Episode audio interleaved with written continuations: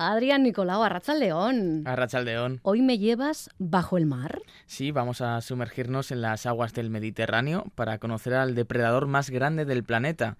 Hablamos del cachalote. Tras sufrir un enorme declive en los últimos 90 eh, años, una población de alrededor de 2.000 ejemplares de esta especie sobrevive en el Mediterráneo occidental. Precisamente para ayudar a su conservación en las Islas Baleares, nació en 1998 la asociación Tursiops, que los rastrea para ayudar a sacarlos de la zona de peligro. Su objetivo es que las medidas de gestión estén basadas en el conocimiento científico con una investigación rigurosa. El alma mater de este proyecto es Chema Brotons, doctor en biología, fundador y director de la asociación Tursiops. Chema, ¿qué tal? Muy buenas tardes. ¿Qué tal? Buenas tardes, ¿cómo estáis? Tursiops, que es un género de cetáceo, ¿verdad? Sí, exactamente. Yo soy doctor, hice mi tesis doctoral sobre Tursiops truncatus precisamente y ya en el 98, pues bueno, cuando, cuando fundé, pues fundamos la asociación, la fundé yo, con otros dos compañeros, pues pues ahí estuvo, ¿no? Nos ha dado muchísimos problemas a la hora de que la gente repita nuestro nombre, que nos confunden con tour operadores, porque tour tal, pero bueno, Ah, eh, seguimos en nuestras sí, sí, sí, pero seguimos en nuestro 13 de intentar educar a la gente y que entienda pues eso que Tursios es del género del delfín mular, que es probablemente el delfín más conocido de todos. Los delfines nariz de botella. Exactamente, de fimular en castellano.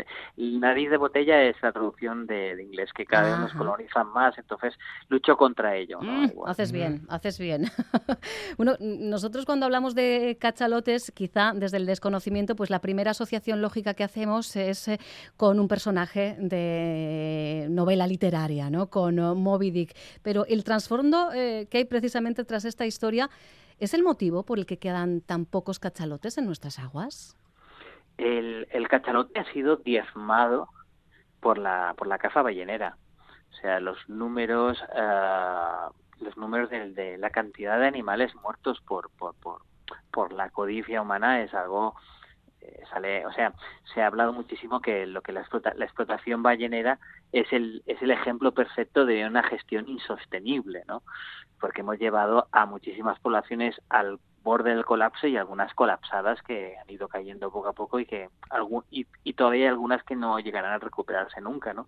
Porque son animales de un ritmo reproductivo muy lento, que muchos tienen una asociación madre-hija muy larga porque son estrategas de la, de la calidad, no estrategas de, la cantidad, ¿no? Entonces, son, son los que parecen muchísimo más una, una muerte no natural como la producida por los humanos, ¿no?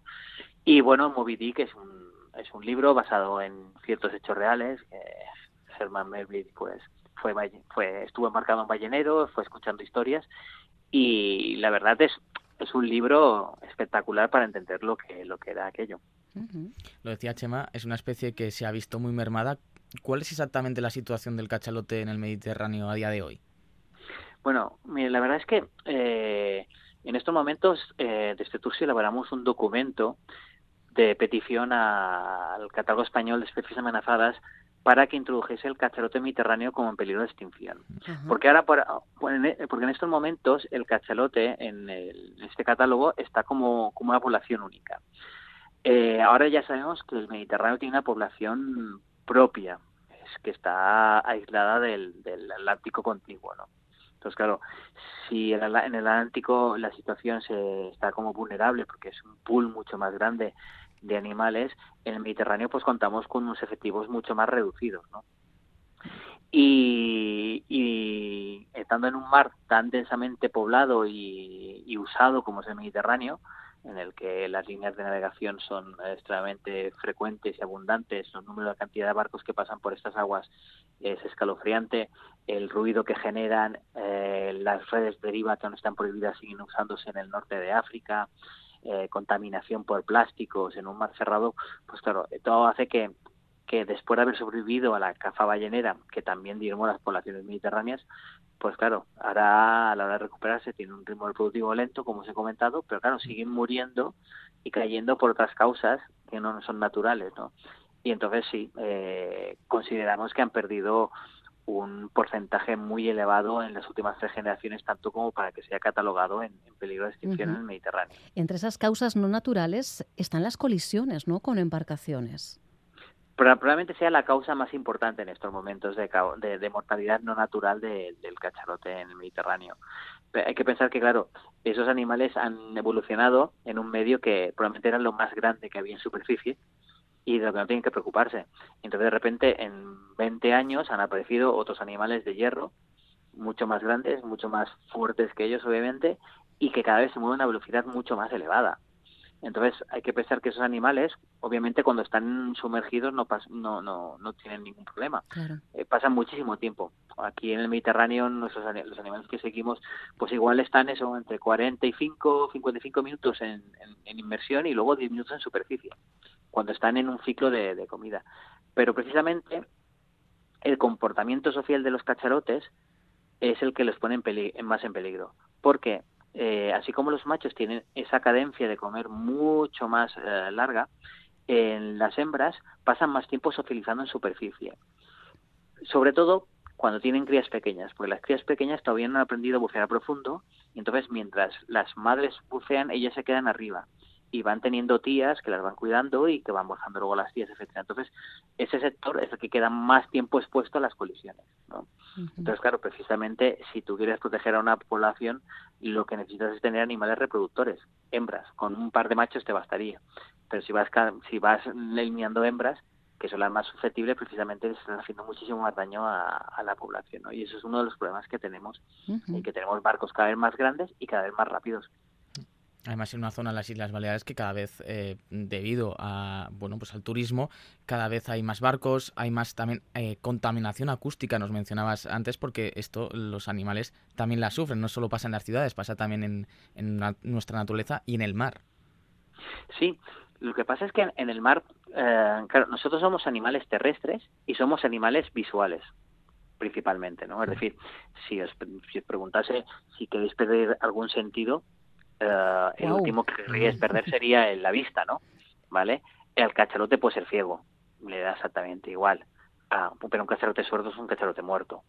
¿Vale? Porque ellos se, eh, se basan, todos los cetáceos en general se basan el 100% de su actividad en, en la acústica, ¿no? Entonces, claro, para nosotros son como especie de extraterrestres, porque eso, como os he comentado, somos animales visuales, ¿no? Es, eh, eso podía, para entender un poco que, que es un mundo completamente diferente, es cuando, cuando nos aproximamos a los cetáceos, siempre hemos pensado que, que los cetáceos que forman grupos más numerosos son los delfines, ¿no? Porque es eh, manadas de delfines de cientos, incluso de miles mil ejemplares, ¿no? Pero una vez que conocemos cómo funcionan, yo te digo que ya no, son, ya no son los delfines los que forman manadas más grandes, son las ballenas. Mm. Porque una ballena en el Atlántico al emitir en tan baja frecuencia es capaz de, comunicarse con las ballenas que están a más de mil kilómetros en la redonda. Entonces realmente una ballena en el Atlántico Norte prácticamente está en contacto con toda el Atlántico Norte. Entonces realmente es el grupo más numeroso, ¿no? Claro, eso a nosotros se nos escapa de todo. Y como no tenemos las orejas en el agua y nuestra capacidad auditiva no está hecha para eso, pues parece que no pasa nada, ¿no? O sea que tú ves llegar un barco samba y te molestas si ponen música en, en cubierta, ¿no? Pero el problema está debajo del agua. Está debajo del agua que las embarcaciones cada vez hay más, cada vez van más rápidas, cada vez cavitan más, que es la formación de burbujas por las, por las hélices en el agua, y eso provoca unos ruidos que, que, que han, crecido exponencialmente. Claro, claro. Eh, y es verdad que cuando perciben una amenaza eh, para defender a, los ejemplares más vulnerables, lo hacen en formación de, de margarita, con los más débiles en el centro.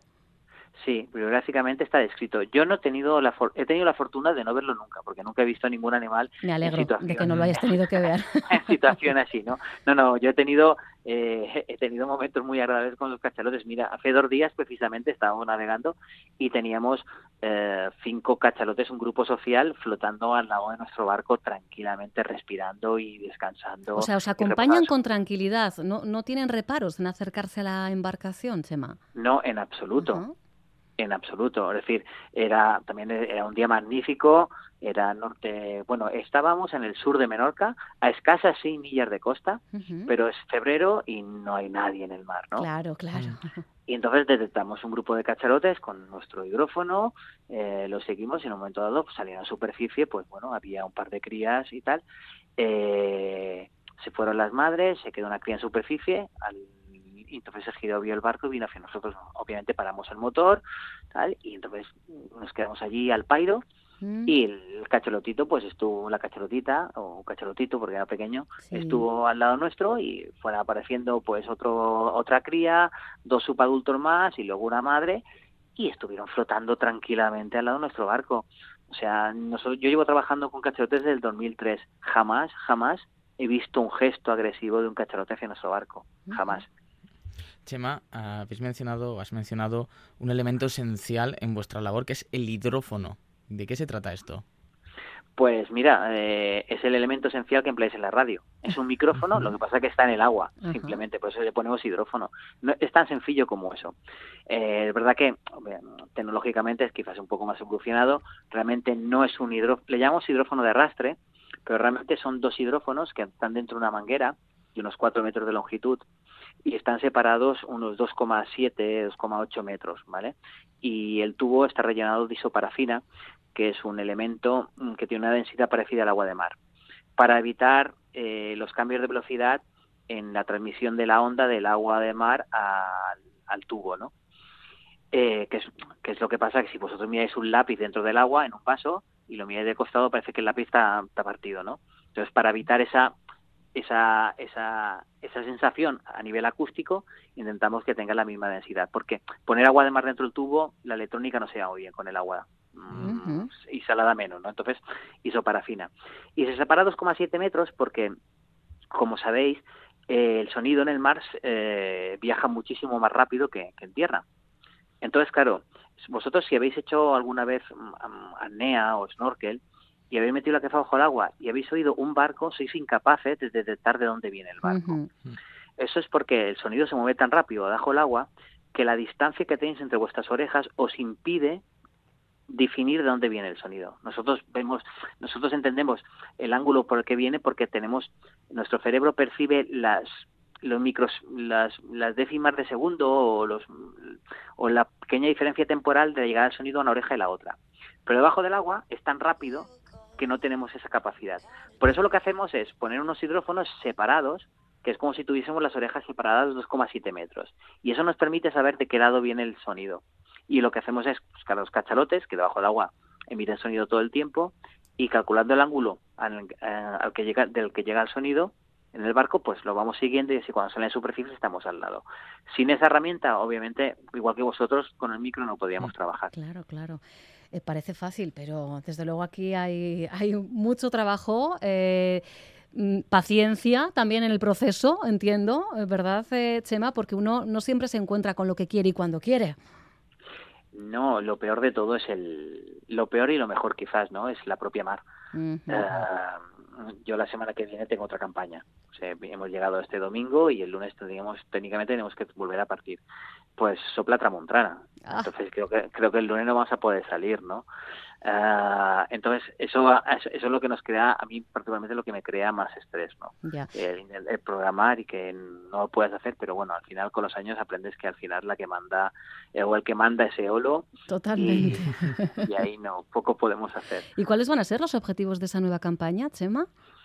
Mira, es que ahora tenemos en marcha una serie de proyectos diferentes ¿vale? Que nos exige mucho tiempo mar. Este año vamos a estar pues, prácticamente la mitad del tiempo en el mar, la, otra mitad del tiempo en tierra. Tenemos un proyecto para que trabajamos para el para el ministerio a través de la Fundación Biodiversidad, ¿vale? Que es precisamente de colisiones eh, en el canal de Ibiza y en el canal de Mallorca, que es donde hemos detectado que daba más en, donde más se daba este problema. Entonces tenemos mm, campañas dedicadas para obtener datos, para modelizar la presencia del cachalote en esas zonas, ver cómo se interacciona con las líneas de ferry y ver dónde están los puntos calientes e intentar, aparte de cogemos otros datos como biopsia, vamos a poner marcas satelitales, etcétera, para intentar eh, dar mm, algunos consejos o, algunas medidas minimizadoras del impacto. Luego tenemos otro proyecto eh, también para el Ministerio, esta vez a través de Traxatec, para hacer fotoidentificación de la unidad de gestión uh, de, de, estrategias marinas del cachalote en Baleares, que hacemos salidas para fotoidentificar los animales, para saber cuántos hay y cómo va evolucionando la población, para ver si tenemos un buen estado ambiental o no.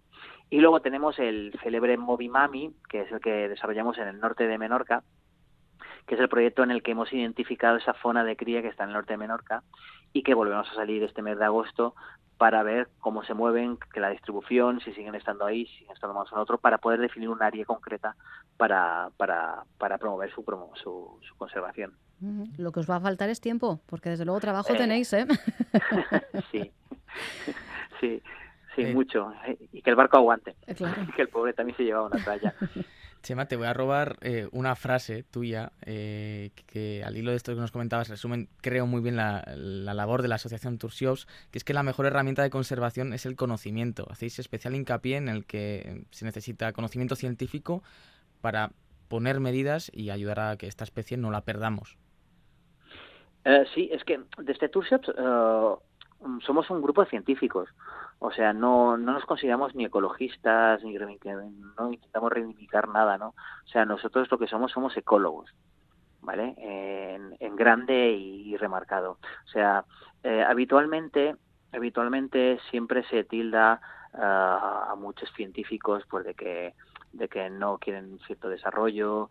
Eh, no, nosotros, eh, o sea, yo no personalmente tengo mis ideas y puede ser de una cosa o de otra, pero en nuestro trabajo lo que intentamos es completamente asépticos, ¿vale? De guante eh, y no y contar qué son cuántos animales quedan, quedan cinco, son cinco animales. Eso es mucho, es poco. Eso, mira, pues cinco animales te van a permitir, mm, con esta tasa de crecimiento, pues se van a extinguir en tanto tiempo o no, ¿vale? ¿Y por qué se extinguen? Por esto, por esto y por esto, ¿no? Eh, conservar la, la neutralidad, entonces eso nos permite ser completamente objetivos y entonces dar las, las, eh, los, los, consejos o las recomendaciones correctas. Porque muchas veces eh, en un afán o en una deriva sobreproteccionista o explotadora o etcétera, entonces se toman las decisiones de forma incorrecta. Y puede ser tan mala una, una, una medida que, que proteja un animal por de cierta forma de una forma incorrecta porque al final luego crea eh, el efecto rebote no claro. Que, mm, que entonces resulta que bueno no me dejas un ejemplo un poco idiota y, surrealista no no me dejas ir a pescar aquí porque dices que hay cachalotes vale haces una área manía protegida para cachalotes y yo los veo por fuera todo el rato no hay allí. Y luego resulta que te has equivocado porque mm, no entonces nosotros lo que intentamos es, es eso es dar esas herramientas para que los gestores puedan tomar las mejores decisiones. Medidas de gestión basadas en el conocimiento científico. Pues eh, si alguien quiere saber más del trabajo que realiza este grupo de profesionales, la Asociación Tursiops tiene su propia página web, ¿verdad? Asociación. Se escribe Tursiops, terminado en OPS, como suena, ¿eh? Tursiops .org. Ha sido un verdadero placer, eh, de alguna manera, eh, también hacer pedagogía a la manera en la que lo hacemos aquí cada miércoles, pero yo creo que aprendemos eh, todos y es una manera de concienciar, de sensibilizar y si algo está en nuestra mano, por lo menos que tengamos capacidad de, de entender qué hacer y por qué hacerlo. Así que hasta cualquier otro momento. Pues nada, aquí estamos. Cualquier cosa, pues ya sabéis. Ponemos... Si no os pilláis en la mar. Eso te iba a decir. Ponemos el hidrófono y os localizamos, Chema. Un abrazo enorme. Un abrazo. Agur. Chao, agur.